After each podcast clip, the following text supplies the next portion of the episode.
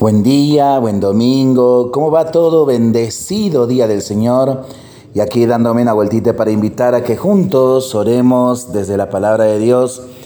Y en esta novena semana del tiempo durante el año que iniciamos, en este domingo de la Santísima Trinidad, el texto que se nos propone es el Evangelio según San Juan, capítulo 3, versículos del 16 al 18.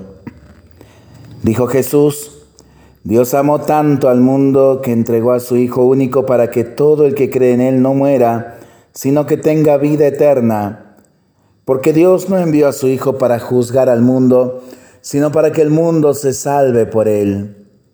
El que cree en Él no es condenado, el que no cree ya está condenado porque no ha creído en el nombre del Hijo único de Dios. Palabra del Señor. Gloria a ti, Señor Jesús. Eh, para comprender y madurar lo que significa este maravilloso misterio de la Santísima Trinidad, necesitamos preguntarnos cómo está presente, cómo ha experimentado en mi vida o cómo he experimentado en mi vida al Dios Padre, al Dios Hijo, al Dios Espíritu Santo. El Dios del pueblo, debemos decir primero que encontramos a ese Dios que habla para crear, que tiene una palabra creadora, ordenadora y renovadora. La fe nos dice que todas y cada una de sus palabras han sido recogidas porque tienen la capacidad de hacerme nuevo, de darme vida. Y por eso las escucho con reverencia y estremecimiento para que me llenen de vida, de luz, de bendición. Un Dios que me habla y un Dios en el que puedo yo hablar. No es una energía, sino un tú que dialoga. Es un Dios que hace al hombre a su imagen y semejanza. Nuestra vida tiene sentido. Es un Dios que busca al hombre. Es un Dios presente en la historia de un pueblo y le habla y le ayuda a interpretar cada uno de los acontecimientos. Es un Dios empeñado en construir un pueblo universal fraterno, justo. Por otro lado tenemos el Dios que se hace pueblo. Jesús es ya una locura de amor del Padre. Tanto amó Dios al mundo, nos dice el Evangelio. Fue el modo elegido por Dios para experimentar en carne propia todas nuestras cosas. Jesús sobre todo es una invitación a ser una persona que merezca la pena. Hemos sido creados para ser felices. Y así nos lo explica con las bienaventuranzas, parábolas, milagros, etc. Él mismo luchó a brazo partido contra el mal bajo todas sus formas.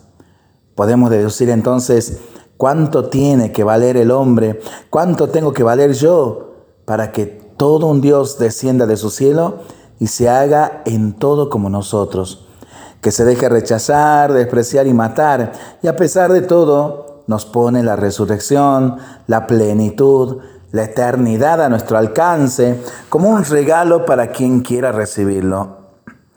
Cuando yo creo que el sentido de mi vida es vivir y ser como Jesús, y creo lo que Jesús me ha enseñado, que puedo llegar a ser perfecto como el Padre Celestial lo es, cuando yo sé que el amor a los demás, hasta entregar la vida por ellos merece la pena y tiene sentido, estoy creyendo en Jesús. Luego tenemos un Dios que habita en el pueblo. Si cada vez que participo, por ejemplo, en una Eucaristía, experimento que eso no es un recuerdo de algo pasado, sino un acontecimiento actual del que yo soy protagonista, es que el Espíritu anda por el medio. Si al escuchar en silencio lo más profundo de mí mismo, siento un eco que grita, Abba, Padre, y me hace descubrirme como hijo, es que el Espíritu anda por ahí adentro. Sí, Dios dentro. Si me considero propiedad personal de Dios y vivo consagrado a Él, dejando que ese Dios se exprese por medio de mis palabras, mis miradas, mis manos y mis pies, si dejo que mi corazón lata al ritmo del amor, es que tengo experiencia del Espíritu. Si siento la urgencia de contar a otros lo que Dios ha hecho conmigo, si busco hacer nuevos discípulos, si Dios ha descubierto que tengo una tarea evangelizadora para hacer cada día, es que creo en el Espíritu de Dios.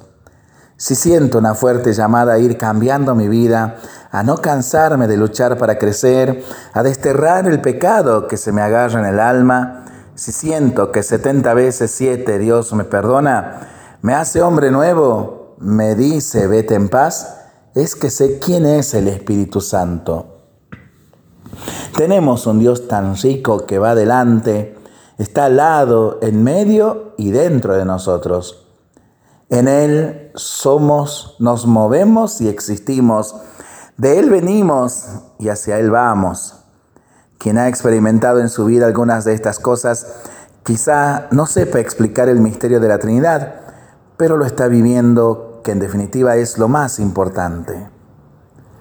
Ojalá que sepamos apreciar con la ayuda de, nuestra Madre, de San José y de todos nuestros santos, la bondad, la hermosura de este maravilloso misterio de la Santísima Trinidad, de Dios, familia.